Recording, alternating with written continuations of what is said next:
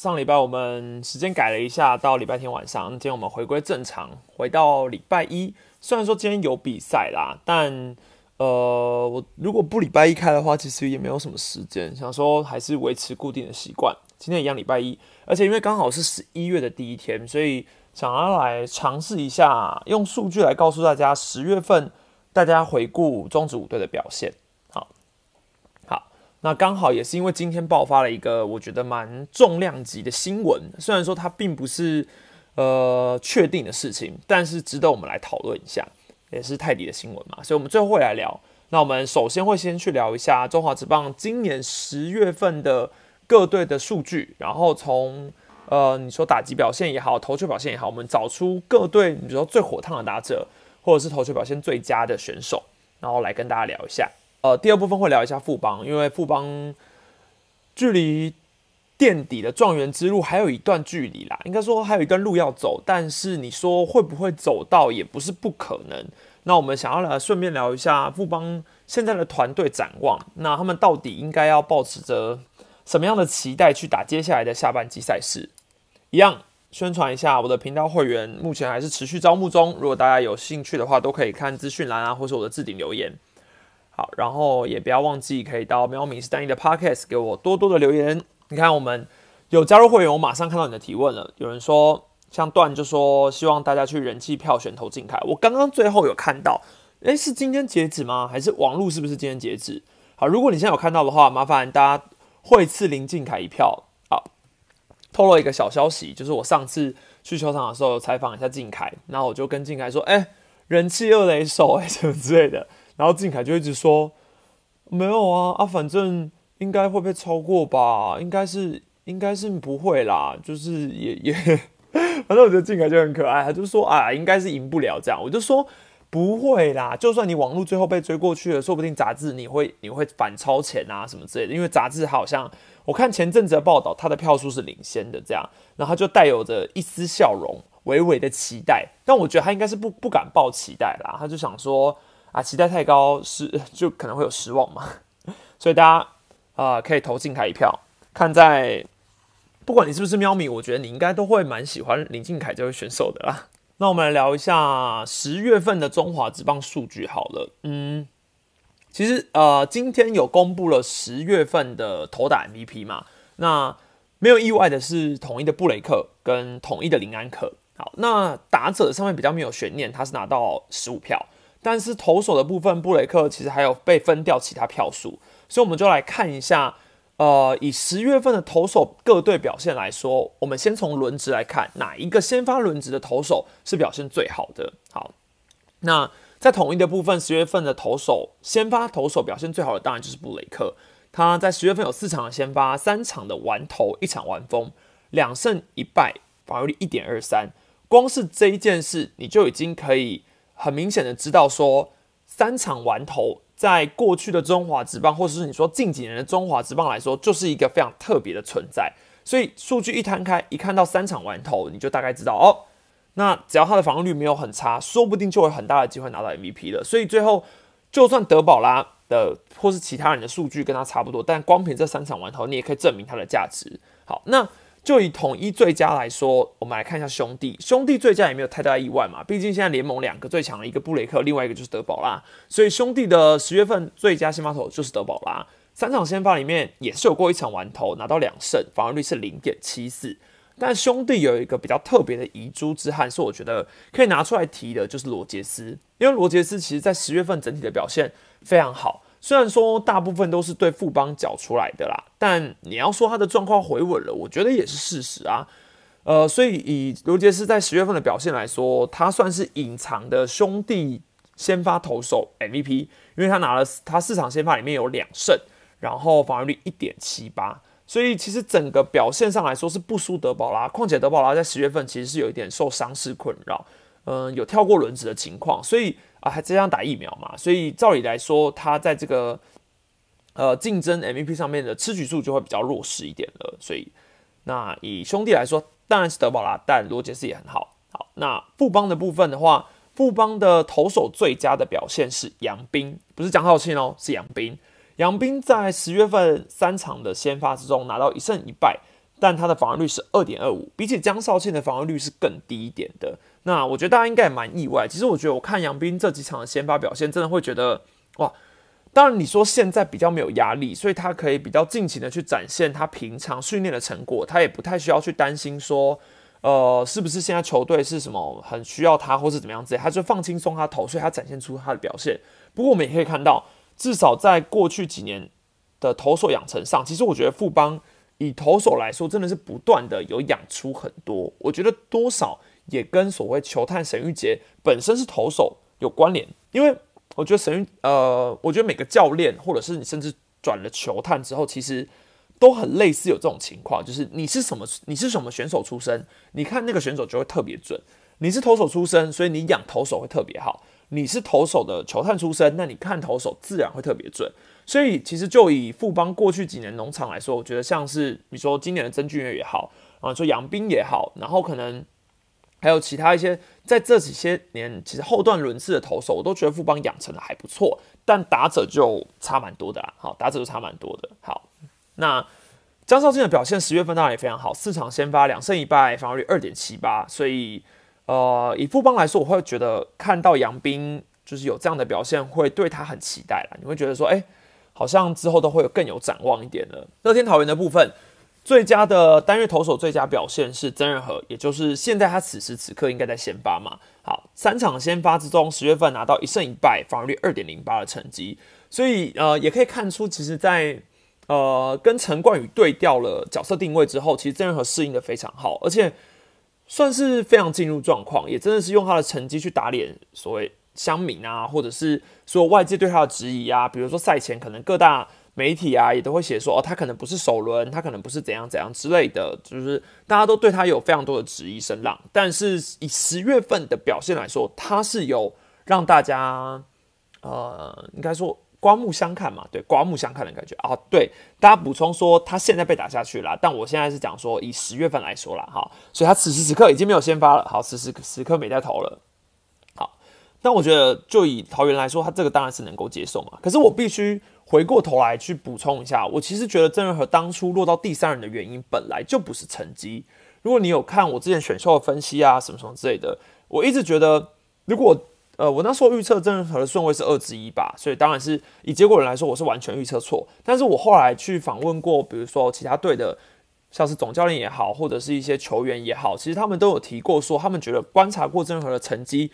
虽然是有过一些不安心，但不代表他的实力没有。纯粹就只是因为每一个球团对预算上的考量是不同的，所以你今天你每一个球团都已经负担了一个首轮的大物的价码，那你又要再签一个真人和的话，你有没有足够的钱能够签下他，这是一个问题。所以就算你敢选，那你也你也会怕签不下。所以就连当初乐天签他的时候，我都觉得会有空气的风险了。那好在现在乐天是本身母企业资本够雄厚，再加上。他新闻也有说，他本人自己也有去提跟球团自己去谈约等等的，所以我相信这一来一往过程之间，毕竟他的经纪公司波拉斯嘛，所以那时候大家就会有点担心，所以我觉得这些种种担心才是让他落到第三轮的原因，而并不是说曾仁和的成绩，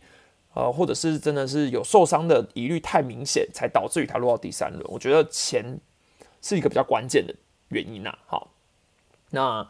再来是魏权的部分，魏权的十月份投手最佳的先发是刚龙，虽然他已经离开了，但十月份他算是有点像 Last Dance 嘛，跟赫雷拉一样，他们在十月份都屌出非常好的表现。好，十月份刚龙有五场先发，三胜两败，防御率二点七六，也是十月份整个投手联盟投手群中拿到最多胜的。那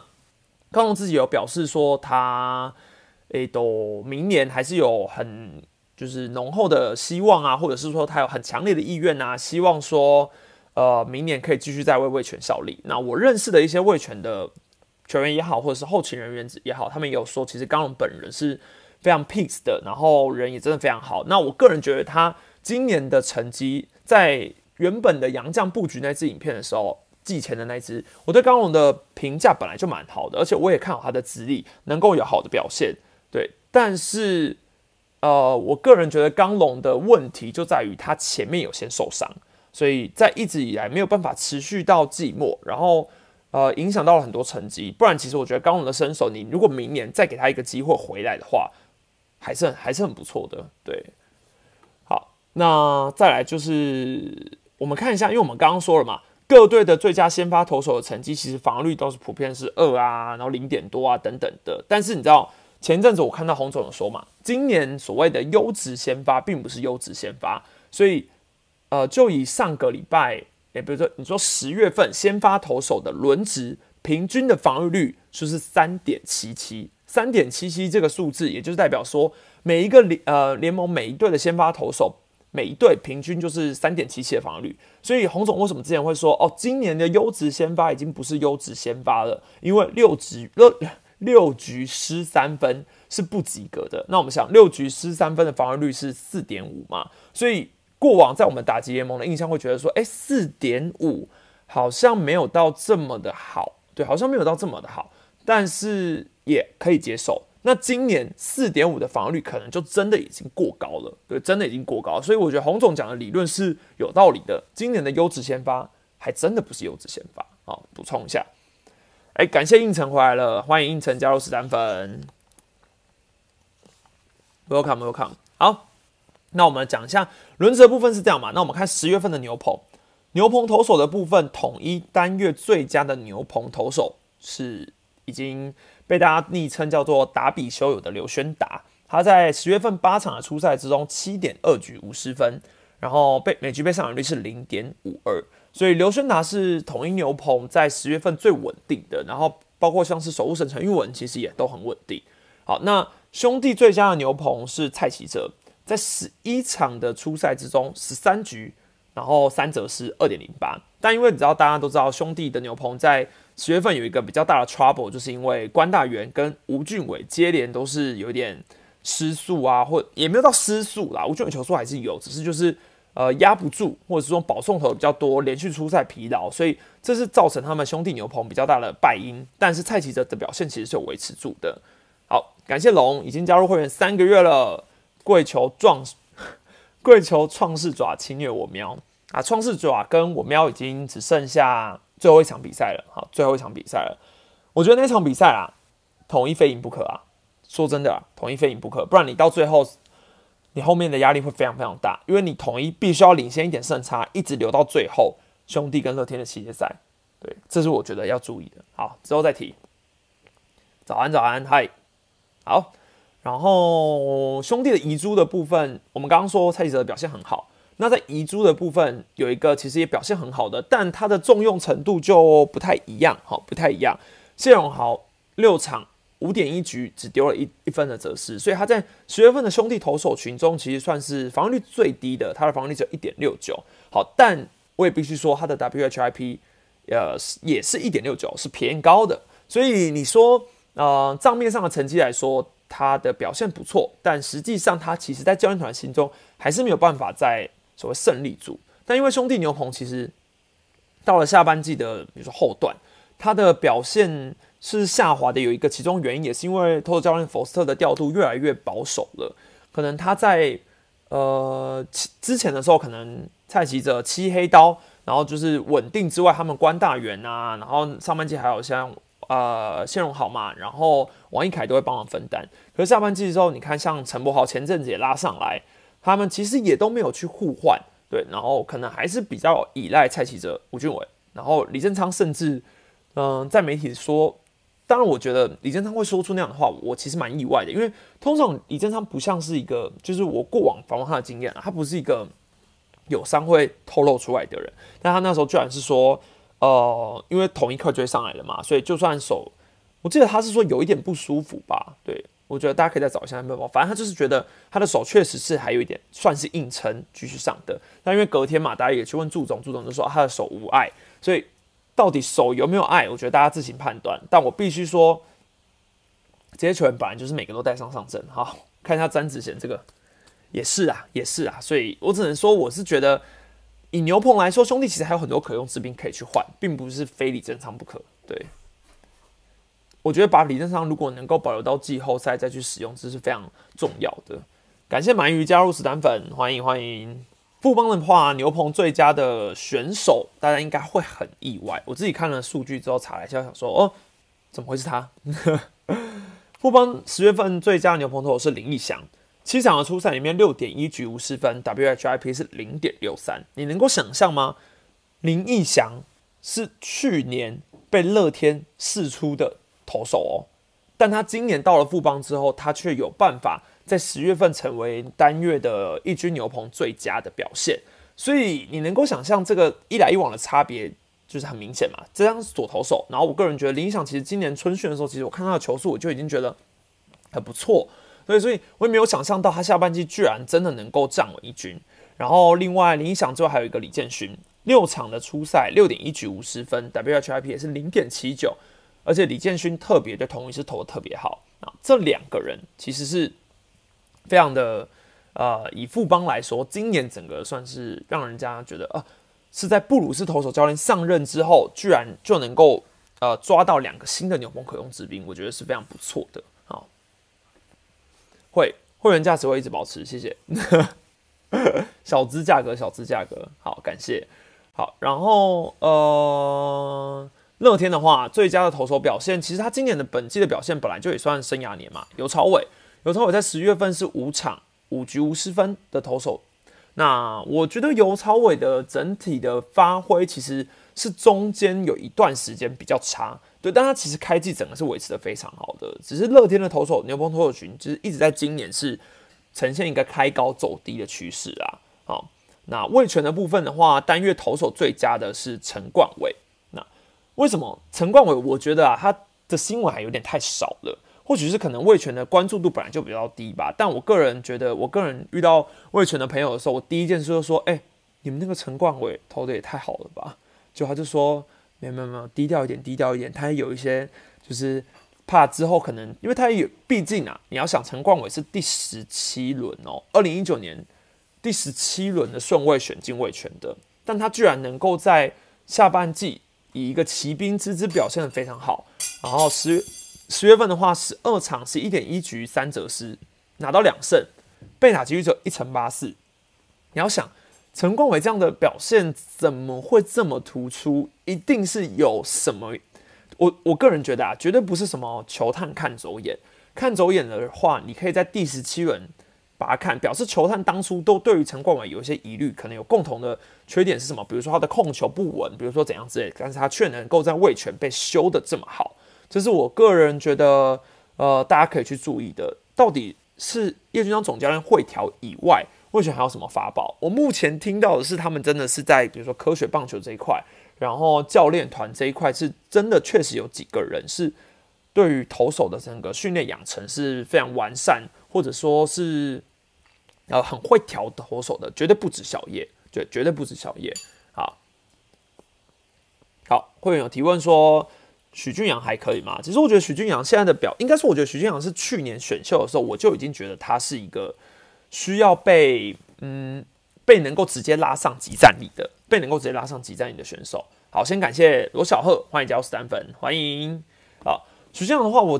觉得以他的身形来说，当然还是略显单薄吧。好，但去年乐天是用第三轮选他进来吧，所以你原本就是希望在下半季的时候再冲一波。好，那到今年的时候，其实。徐俊阳现在这个几的时间点上来，其实已经算晚，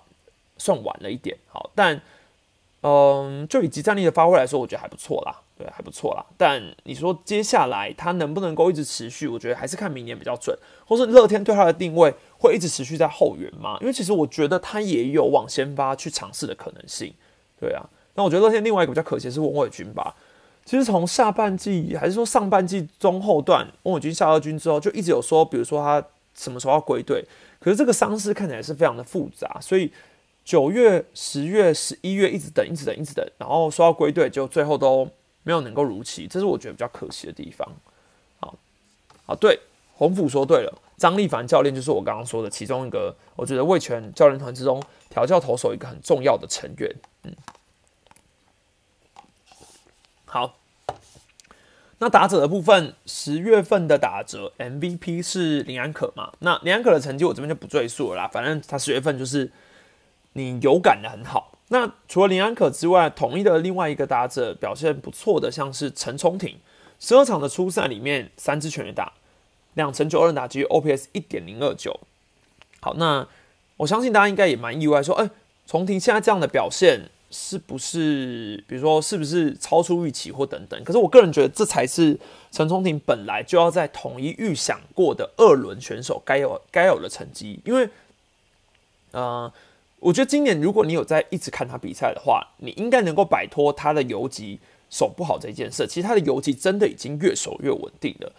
防守范围，然后比如说移防的速度，然后提前的手背的抓球的感觉，其实我都觉得比起去年或甚是前年，他那时候刚要去练游击的时候，真的是好非常多了。好，但是问题是他的工具人的部分，因为他要守二垒，然后又要守三垒嘛，所以二三游。一直没有办法让陈松廷对于自己的手背很安心稳定，所以他才会我觉得自己，比如说近期，因为其实我前阵子跟他聊，呃呃，之前聊过的时候，我都觉得他是比较想要先专注在手背的部分，所以一直在打击这边他还没有到非常的安心。那我觉得如果当他手背一旦一旦稳定下，他的打击能够慢慢发挥出来，才是他能够继续留在职业场上的重要的最大的因素。如果他现在手背持续稳定，那他顶多未来可能就是一个好的工具人，或者是说他的天花板可能会变成黄恩赐。可他如果能够把长打能力打出来，他的 OPS 能够来到八十到一百的话，那他就很有机会取代陈崇体，呃，不是不是陈崇体，林祖杰的位置，对，他就很有机会。对啊，前几天手背他确实是有失分没错，但那是因为他移防三垒，他在比赛间移防三垒嘛，那。呃，我个人就是觉得，以陈冲廷来说，他的移防三垒这件事是也是近期有一段时间很没有守的啊，对啊，所以这也不能说全然怪他。他前一阵子其实都已经大部分在二游了。好，现在话题到十月份的打者数据。好，那兄弟的部分，十月份最火烫的打者是黄君生，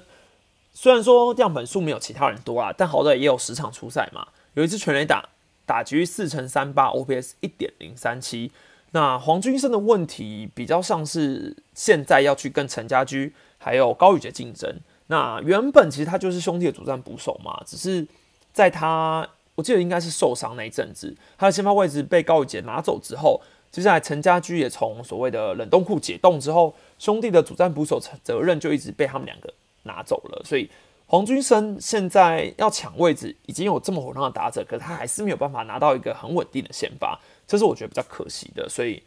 或许祝总可以再给他多一点的机会。以十月份来说啦，好，以十月份来说，好，但我也不是说他的样本数来看，也不是到这么的多，所以他现在的四乘三八打击率或者整个 OPS，我看了一下，他的安打数里面就只有那支全垒打是长打，然后他没有一个保送，所以你说这个 OPS 会下修是一定的啦，会下修是一定的，所以问题就在于他的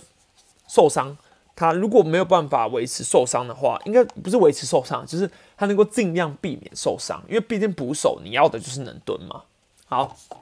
那富邦的话，十月份最好的打者是新月区，十三场出赛，两支全垒打，打局三成，OPS 零点八九二。那新元旭本来就也是一个，我觉得如果新元旭能够一直有这样的打击成绩，会非常有利于他跟杨日成竞争，因为在他的在守备功夫来说，他比杨日成占有比较大的优势。好，那。问题是新闻区的天花板比较像是没那么高，对，比较像是没那么高。我这边的打击数据呃最好，都是以 OPS 来排，而不是以打击率，所以 OPS 的话，新闻区确实是十月份的最高。那关键在于新闻区其实他的顺位也是后段嘛，那他能不能够继续的维持这样的长打能力，我觉得是关键。如果他是真的长打长出来的话，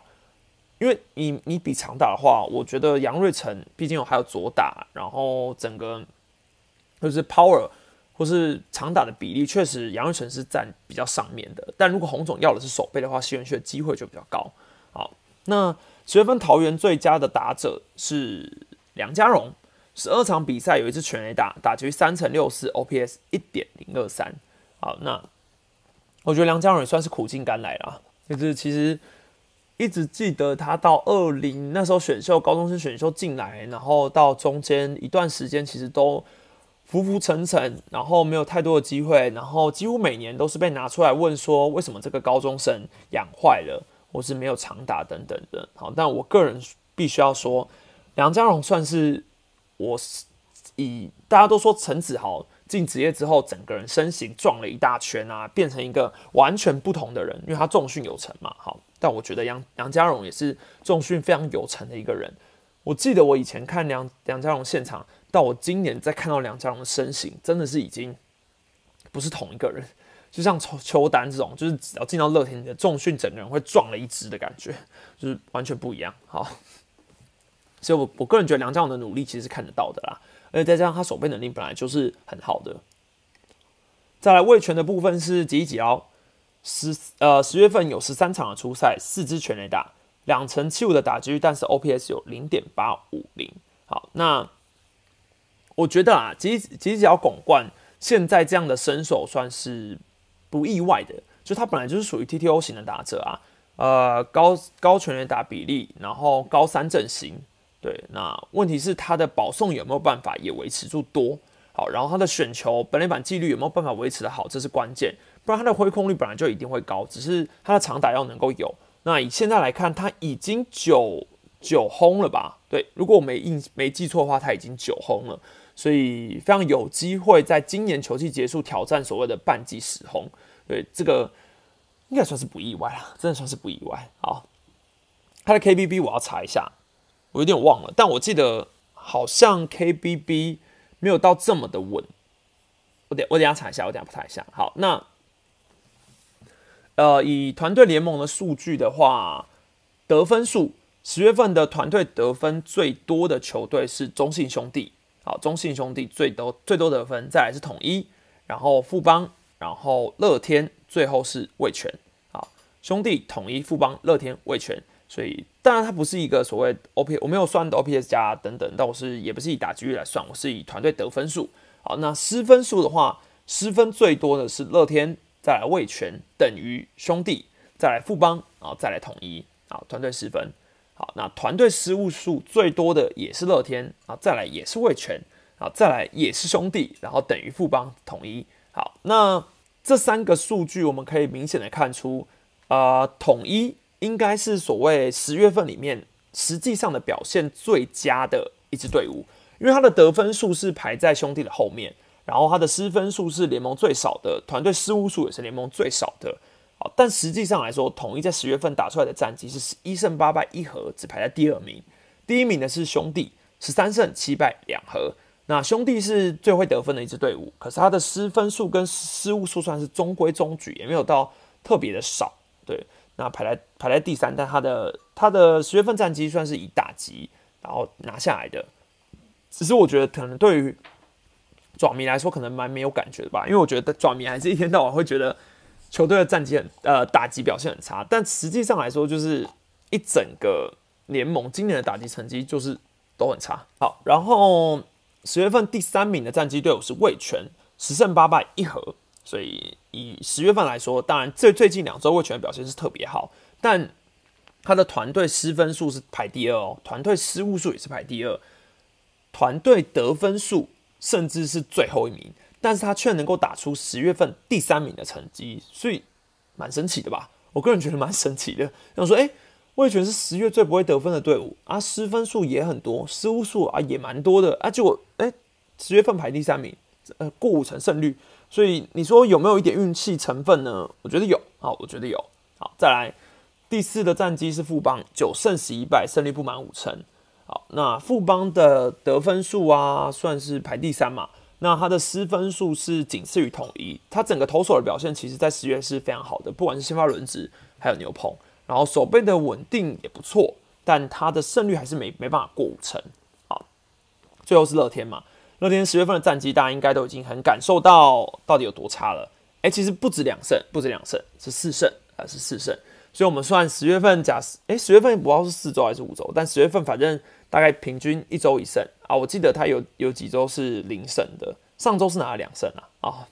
所以我只能说十月份乐天的整个失失速是非常明显，原因就在于他的失分数太多，失误数也多，然后得分数却并没有以前那么多。那他本来就是一支用打击去 cover 整个球队的队伍嘛，所以没有打击之后，他整个团队的状况。就显得是缺点就整个凸显出来了。好，那十月份这个数据的表现大概先放到这边。好，那先这样，那我们聊一下。我怕时间就今天要聊的东西太多，我聊不完，所以我赶快进入下一个主题。富邦争季后赛不如拼状元啊。好，那为什么会这样讲？是因为我个人觉得富邦现在。刚刚我看到前面有人在旁边在讨论说啊，那他们现在是不是怎么？那富邦是不是就要什么？为什么不拼啊？下半季不是还有机会吗？确实，富邦理论上是没有被淘汰的。虽然说他的全年度已经被淘汰了，落后全年度被淘汰之后是继卫权，然后在乐天呃是继卫权，然后富邦被淘汰。他现在的全年度是落后卫权五点五场，所以他要拼状元，他跟状元的距离是五点五场。好，那下半季的话。他现在是跟魏权并列垫底的，可是距离排名第一的兄弟跟统一已经七点五场，所以你要说他要直接就是在剩下的所谓十四场比赛之中去消掉这七点五场的胜差，真的是非常非常困难。好，所以我个人觉得你富邦要去看季后赛的希望，确实就是以你的全年度必须要去拱兄弟。然后你必须要踩下桃园，因为你跟全年度跟桃园的战绩还有呃四场胜差嘛，所以你必须要去拱兄弟，然后踩桃园，然后你还要在剩下这十四场比赛里面等整个力挽狂澜就对了啦。好，那你在力挽狂澜之中，你又要想说，哎，可是我又不能输兄弟，反正就是整个会变得很头痛。所以我个人觉得你你不如就专心拼状元。那我觉得以洪一中总教练的意图来说，其实也很明显，他没有再去想所谓的。拼季后赛这件事，就是他现在的重点是他想要去练一个谁出来，比如说像杨斌就被他练到了，杨斌他可能给机会，或者是说你说布鲁斯可能有提过这个人，洪总给他机会，所以他就上来了。但我个人觉得富邦现在整个阵容啊，还是太老了，还是太多中生代又太老了，就是现在整体的阵容，其实我并没有特别觉得，一他他完全是一个练兵的队伍，我觉得他还不够练兵。就是我觉得我不知道以富邦的球迷来说，你们会想要继续现在就是看，比如说，呃，就比如说好林哲轩继续先发，林奕泉继续先发，然后比如说老将都继续继续先发，然后可能就拼拼完，或者说以个人成绩结束，然后可能就是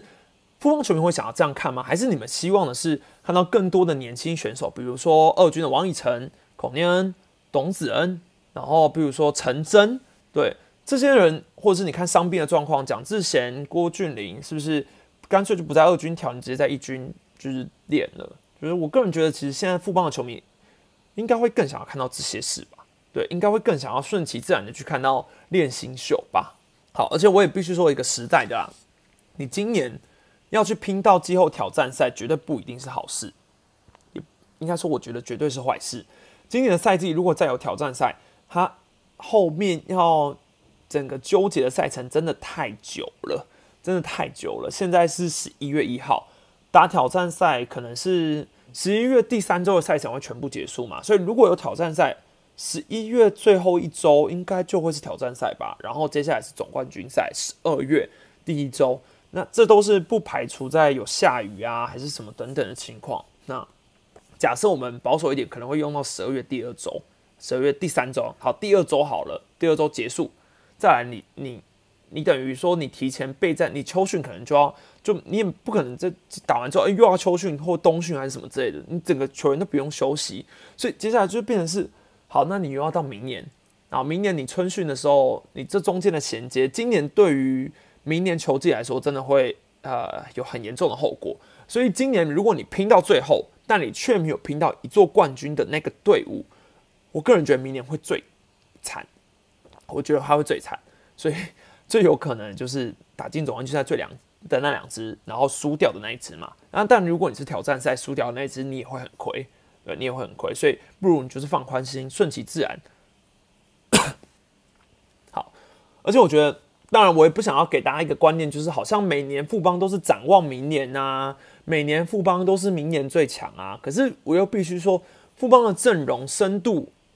真的也不错啊。这真的也不错啊！你看江少庆今年都还没有经过一个完整春训，他现在就已经拿出一个羊头等级的实力了。所以，我们我们知道去年统一那时候找泰迪，然后找布雷克、找蒙威尔的时候，我们都觉得，哎，他来了之后马上有这样的表现，其实是非常不错的。但我们没有想到他今年会这么这么的好，会这么这么的好。那布雷克今年这个成绩嘛，我已经问过很多球员，他们都说他们觉得最关键的原因不是练了那颗紫叉球，而是因为他有完整春训。但在台湾跟着球队完整春训，这对于很多球员来说是布雷克成绩变好的原因。所以我相信，对于大多数球员来说，有没有完整春训真的很重要。那明年江少庆有过一个完整春训之后，他的成绩势必，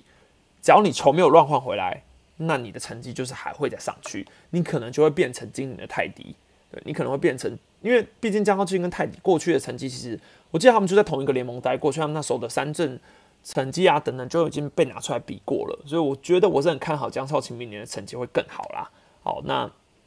富邦现在的展望就是他们要有很多展望，你。呃，陈真前一阵是有伤啦，那我现在是看到他在二军也确实还有出赛。那如果他没伤的话，他就是赶快拉一军打。然后你看现在戴培峰，我觉得你还是多让他蹲吧。就是富邦今年其实不管像现在给姚冠伟一点机会，或者是前阵子给肖一鸣机会，但眼前最需要给机会的，或许真的就是戴培峰啊。十月份其实他的初赛也非常的不稳定，代打代守。然后感觉得出来，就是没有得到教练团太多的信任。可是你终究是得练他的，对你终究是得练他的，或者是说，呃，因为富邦这几年高顺位的野手确实都是比较头让人家头痛一点，但你还是得练戴培峰啊，你终究还是得练他。那你不如现在赶快再多给他蹲补的机会吧，对吧？好，然后我还我还我也要我也要必须说，我觉得，嗯，以布鲁布鲁斯的上任来说啦。我不知道他明年会不会留任，我不知道他明年会不会留任。但就以如果球团季后要去谈说今年球季的表现等等的，我觉得你如果有错，你基本上不应该也不能算在布鲁斯身上，因为从他上任以来，我不觉得富邦的投手群有什么问题，反而是变好的趋势真的比较多。我觉得如果你是富邦球迷，你应该都有感吧，你应该都有感吧，就是。我记得那时候，呃，当然我之前做一支吴俊阳的影片，我觉得争议蛮多，然后那时候也想了很久，就是我后来觉得有很多需要改进的地方。但实际上来说，那时候影片其实有很多人反映说，他们觉得吴俊良的投手调度其实很大一部分都是跟洪一中有关，因为可能都会是洪一中去规划、洪一中去想的。那吴俊良可能就只是担任一个传令。但我必须说，我觉得布鲁斯上任之后，他不像是洪总的传令官，他不是一个。就是凡事听洪总话的人，所以我觉得他是有带有自己的想法或是意识在调度的，所以你可以看到他的整个调度跟过去吴俊良当投手教练的感觉是截然不同的，截然不同。我觉得那个有感就是，比如说统一从郑伯任换成纳瓦洛之后，那个调度有没有感觉是非常明显的。所以，呃，我我自己啊，还是倾向是总教练多半还是会放手让。投手教练去调度，就以林月平总教练来说，去年我就问过他说，投手教练的调度会主要是由你来负责，还是那瓦洛投手教练负责？他就说，基本上绝大多数真的都是那瓦洛负责，因为他相信他，呃，以总教练的身份来说，你就是相信投手教练的调度，因为好坏是由总教练来扛，但你要知人善任嘛，你等于是要给好。那问题是，呃，就以富邦来说，我我当然也不能够百分之百肯定洪一中总教练就是指。把大权丢给布斯去调度，可是我觉得他至少算是蛮有，这是真的有让布鲁斯自己去做一点事。对，当然我实际上来说，他们两个合不合，我是不知道啦。对，合不合，我是不知道啊。我也不知道这会不会变成是他们明年没有办法继续当教练团的原因啦。这我不确定。好，但我是觉得布鲁斯的上任蛮有感的啦。我是觉得蛮有感的。兄弟这边的投手调度，我觉得是否斯特诶。我觉得林威柱总教练的个性比较像是会尊重福斯特教练的意见，但我寂寞。我最近有在规划，因为我去年有访问过林威总教练嘛，所以十一月了，所以我可能想说，看看能不能收集到五队总教练的回顾专访啊，如果可以的话，因为去年像大家，我记得寂寞的时候问了丙总蛮多问题，然后那时候大家都有蛮多的好奇啊，给的回馈蛮好的，所以如果真的有机会的话，因为说真的，要专访总教练的难度。非常非常高，因为每一个赛前采访，总教练通常都是会联访，联访完之后，总教练多半都会自己就是就是离开了，就自己离开了，或者是就是休息啊等等的，然后或者是呃总教练也有可能是，反正就是我个人觉得林月平总教练是一个很爱跟媒体互动的，所以我去年才抓得到他问专访。对，那我觉得其他队的总教练并不是每一个都这样，很很难抓，所以我就看有没有机会。好，然后我好像要补充一个数据，就是上个礼拜有一个最热衷的话题是说富邦在满垒的时候特别软手嘛，就大家都会觉得说啊，每次富邦到了满垒都不会得分啊，还是怎样怎样之类的啊，就大家都很有感啊什么之类的。好，那如果你们有在看一个新创的网站野球革命的话，你们确实要去看一下这个网站，因为这个网站的资料真的太好用了。因为之前的 CPBL status 其实好像中间有经历到一个改，应该说改版还是，反正现在的界面跟过去有一点不一样了，所以现在比较一个新创的数据网站是野球革命。那我觉得它里面有很多情境分析啊什么之类的，其实都很值得大家有事没事就去点一下。当然我知道大家比较想要看懒人包嘛，所以我就帮你们收集了五队在满垒的时候到底什么情况下他们会特别的软手，特别的软手。好。我们就说富邦好了，今年球季富邦的状况，无人出局，打者的打击成绩，我们就以一个简单的 OPS 来看啊，就以一个 OPS 来看啊，富邦在无人出局满垒的时候，OPS 是零点八五三，打者平均是零点八五三。好，那零点八五三，我只这样讲，大家一定没有概念嘛？大家想说啊，这样是好还是坏？那我们把它放在五队比一比的话。无人出局满垒，富邦零点八五三是排在五队的第二名，第一名是乐天。在无人出局满垒的时候，乐天的打者会缴出零点九四八的 OPS，所以乐天是排第一。再第二是富邦。好，那第三告诉大家是魏权，无人出局满垒的时候零点七七四，零点七七四。好，那现在问题来了，谁统一跟兄弟到底哪一个最不会打无人出局满垒的情况？大家请猜。好。公布答案，在无人出局满垒的时候，OPS 零点六一零垫底是统一师，是统一师，所以不是兄弟哈。爪迷不要不要太悲观，是是喵咪是喵咪。好，满垒打不回来最惨的无人出局的是统一，好是统一，所以统一的 OPS 在零无人出局的时候是零点六一零，然后兄弟的话其实也没有差多少啊，是零点六三一。所以大家的感觉是差不多的啊，大家感觉是差不多的啊，是差不多，就是这两队呢，在无人出局满垒的时候特别不会打。好，那我们接下来进阶一下，看到一人出局的时候，一人出局满垒的时候呢，富邦比无人出局还要会打喽，零点九一一，零点九一一，吓死人。好，那零点九一一，我们再来看一下，他在五队之中排第几？又排第二，又排第二。排第一的又是谁？又是乐天。乐天的无人出局满垒，哎，不对啊，乐天的一人出局满垒的情况是一点零零四，一点零零四。你可以想，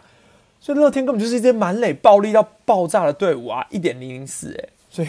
大家想说，哎，那排在乐天下面，其实零点呃九一也超高啦，对不对？那好，那乐天排第一，富邦排第二，接下来排第三的是谁呢？是兄弟哦，兄弟在无人出局满垒的时候超不会打，但在一人出局满垒的时候却突然很会打了，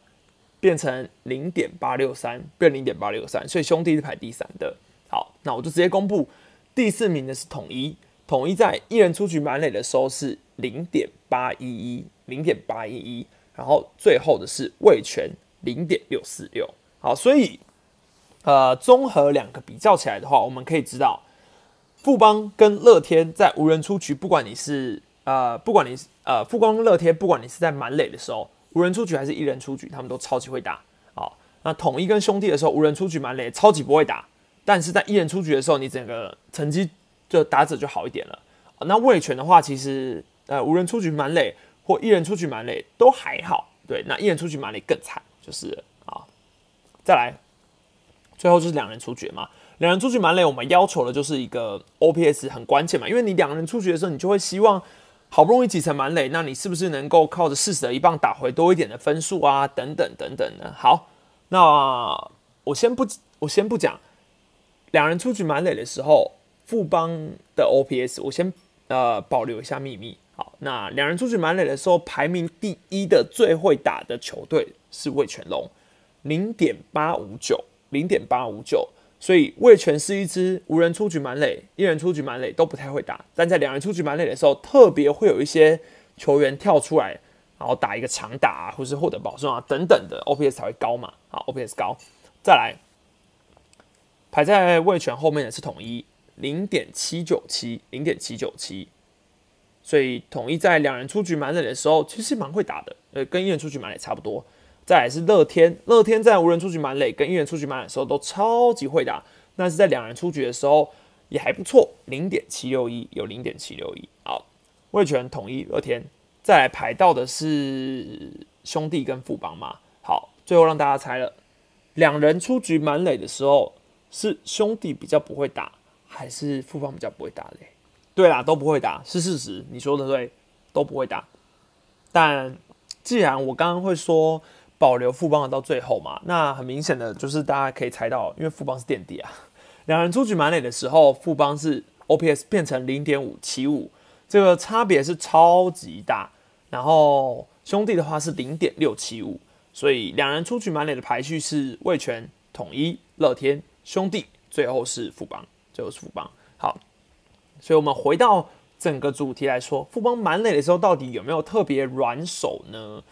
你可以说有。但也可以说没有，因为他在无人出局跟一人出局的时候打的都很好，问题是在两人出局的时候就超级不会打了。嗯，所以帮大家改一下这个印象。好，那整个数据都是来自野球革命吧？哎，有人说这个系列不拍影片太可惜，对，但我就是想说这种数据先看看大家的反应好不好嘛？那如果大家以后都对这种有兴趣的话，我当然会尽量找一些数据的影片。好，最后我们来聊一下泰迪的话题吧。毕竟今天人人这么多，应该有很大一部分都是想听听看泰迪这个事件我要怎么看吧。好，哎，对啊，但是就是只有一个，我是只是纯粹拿一个 OPS 的数据而已，哦所以并不是说哦，它是一个很武断的。我只能说先拿一个数据给大家，就是有感一下啊，有感一下这样，并不是绝对准确。好，那我们看一下泰迪这个案例。其实我今天一看到泰迪的这个新闻之后。第一件事是先不意外，因为我就觉得泰迪的身手今年离队之后，如果他明年还想要回中华职棒，也很有可能啊。毕竟他在这里投的好嘛。那可是他又还年轻，所以他是不是留在美，比如说在美国发展会更好，或者是其他更高阶的联盟会更需要他，会给出更多钱等等的，我觉得都有可能。那他但是他回来台湾，我觉得也 OK，因为以他的身手，其实只要以现在这个球，然后再加上他在统一的发展这么好。所以应该会有更多的台湾的球队会想要拿更多的钱给他。好，那但问题是我第一开始想到说好不意外之后，这再来我就立刻想到说，可以签泰迪吗？可以签泰迪吗？其实大家应该有想过这个疑问吧？中华这边有一个合约，应该说有一个规定是你的球员在年度合约期满，或者是你中途解约的人，你的原球团可以在次年度的二月底。前有一个所谓的优先续约权，这是我当时第一个想法。我想说，哎，那不是有一个优先预约权吗？因为你是前一季在特定的球团打球的人，你下一季要回来终止的话，所谓你在新一个年度的二月底前，就是我记得之前都是二二八嘛，那你基本上只能去跟原球团洽谈这个契约，你照理来说不能跟其他球团接洽，或甚至是你这个东西。你就算有去接洽，你也不能够讲出来，对你也不能够讲出来，只能是秘密。比如说之前五夺就是这样，我记得每次那种回锅洋将要签的时候，都是在二八晚的隔天，就立马有一个新闻说，哦，这个回锅洋将跟谁签约了，跟谁签约了。所以我那时候也想到说，哎，那泰迪可以这样吗？好，那听大家听完，好，后来发现，对，有一有一件事，就是洋将大线的一个规定，其实有改过，是在八三亿。呃，所谓八三一羊头大限前，如果这个羊头已经跟原本的母队解约，就是提前离开的话，其他球团就是可以去自由接触的。所以泰迪就是在奥运前离开的嘛。那后来八三年的羊价大线其实也有延长了，所以泰迪当然就不在此范围，所以他是可以成立的。兄弟是当然可以自由去接触他，去挖角他的。好，感谢无数的董内。其实我第一个想到的问题是哪一个记者发的新闻，再来就直觉反应是经纪人要抬价。你果然是内行的。接下来我们后面会聊这件事，我等下会聊这件事。好，那就以这个泰迪不在此范围嘛，那我们看一下泰迪的成绩。泰迪在今年走之前的 ERA Plus 在整个联盟，我没记错的话，应该是第一名。ERA Plus 是三百一十九点七。好，我甚至可以说明年完整春训的江少庆可能就是泰迪，哎，可能就是泰迪。好，那。至于泰迪接下来的，比如说他的成绩，他要有怎么样的薪水，我有去查过，他到底今年的薪水统一给了他是多少，一直都是大家很大的疑问嘛。因为去年其实统一一拿冠军之后，能够留住这三个洋将，我相信大家都很意外，因为我们会觉得说，诶，这三个洋将你要同时留得住，那你要花多少钱才能够绑下来？好，那。可是中华之邦并没有所谓的明确的去公布每一位洋将的月薪啊、年薪，可能有些会讲啊，可能这些米兰达什么有风声啊、索沙啊等等的。好，问题是，呃，泰迪的话并没有一个明确的表示。我只有看到一篇报道是写，中央之邦五支球队总共在今年季前的时候是找二十四个洋将，横跨八国籍。那这一批洋将之中，不乏月薪五万美元整，不乏月薪五万美元。好只有少数是月薪不到两万美元，平均的月月薪是大概在三万美元出头的。好，那重点来了，这一批助权人不乏月薪五万美元者，我相信泰迪绝对就是那五万美元者之一。我相信啊，呃，我没有实，就是我没有实实实实质的证明，但五万美元我们把它想象一下，就是年薪六十万美的等级。所以你要说它非常非常高吗？其实好像也还好。对好像也还好，或是你有这样的身手的话，你本来就需要去有这样的钱，你可能才请得动他嘛。好，那我们合理想象，如果你今天是统一，你要签回泰迪，你用六十万美元想要把它签回来，你觉得签得到吗？当然是签不到嘛。毕竟他今年已经是要加薪的水准，然后甚至他已经离开了台湾，然后后面后面跟台湾的情感也没有这么的多了。那他想要继续的下去回，你要他回来的话。他的钱当然要给的更多，好，所以六十万美元应该就只是一个最基本的价格了。再来，我们要往上去，你可能需要年薪八十万或甚至九十万，这个我们就不得而知。第一，统一有这个资本额吗？我觉得很难。好，我觉得很难。那应该说统一有没有这个意愿想要做这件事？我觉得很难啦。好，那我看了一下这个消息来源，是一位联合报的资深记者。不是什么体育中心发出来的哦，是资深记者。那那位记者真的是蛮资深的。好，那所以你说这个新闻算应该可以算是他掌握到的独家消息吧？然后你这个来源来说，我个人觉得是蛮可靠的。所以兄弟有想要去签泰迪的意愿，这个应该是确定的。就是统一想要留留住泰迪，那兄弟也想要去签泰迪。好，所以这是他们掌握到的资讯，但问题就在于这一则报道并没有任何一个媒体跟进，所以它不太像是不太像是什么球团给的消息，或甚至什么，我觉得它比较像是，嗯，就是你说经纪公司给的消息有没有可能？我觉得有可能啊，所以确实有一部分人把它理解成这个是经纪公司在抬价，我觉得我觉得这个猜测是合理的，因为今天。泰迪有可能在跟统一的谈约过程中，他们觉得，哎，这个价码好像不够好，对，好像不够好。那或许别的球队可能会想要出更高。那现在兄弟来出了，好，兄弟来出价码之后，这个新闻出来之后，或许其他球队有兴趣，搞不好你看乐天、富邦资本也够大，味全也是啊，所以会不会有其他球队想要去争取泰迪？感受到一下这个价格，然后是不是能够把整个价格再往上拉？我觉得它确实也有可能是一个经纪公司的抬价声明，因为本来就很多记者跟经纪公司是伴随着互利的关系的。好，先感谢一下道格拉斯斗内，我大热天满垒这么暴力，可是打季后赛渐行渐远了。下半季牛棚自得分跟油价一样一直涨，先换血一波，展望明后年。对啊，就是真的要换血一波啦。但我也必须说，乐天。球迷可能比较多的不满是对于许明杰教练吧，这个我觉得之后如果有机会去问到许明杰教练的意见，我觉得再来分享好了。好，那好，我个人觉得啊，确实这种像是呃匿名来源的消息，就是他没有到完整的，通常记者就只会在里面写据据来源消息指出嘛，或是什么据呃据报道，或是什么据可靠消息指出。好，问题是，你看其他没有一个媒体去跟进这个消息，就可以表示出没有一家媒体有把握，就是兄弟真的想要去签泰迪等等的。好，那所以我可以感受得到，就是这个记者应该是有实质上的把握，然后他敢署名发，所以这件事确有其事，这应该是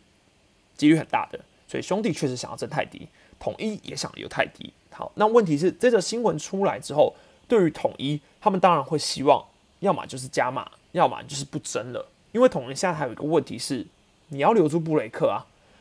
你与其先去看泰迪，你不如先留住你碗里的。因为就以布雷克跟泰迪来说，我觉得留住布雷克是比较实际的。为什么兄弟可以去争泰迪？因为兄弟以前留住德保拉啦，他碗里的顾得很好，所以他去。去抢泰迪合理，对不对？那问题是你统一现在还没留住布雷克，你先去去想办法去留泰迪的话，这个是非常危险的一件事，因为到时候你可能会变成你两个都留不住，两个都留不住。所以我觉得泰迪这件事，如果兄弟真的有这个本钱，价高者得，合理啊。就是你要有更好的发展，他要拿走，那明年兄弟真的是泰迪跟德保拉会更难打。可是这本来就是职业球团。就是这本来就是职业赛事该有的价高者得嘛，对你价码越好，就你就是可以签到更好的洋将。感谢董事长，感谢辜仲亮的抖内，你真的是辜仲亮吗？我全部都要，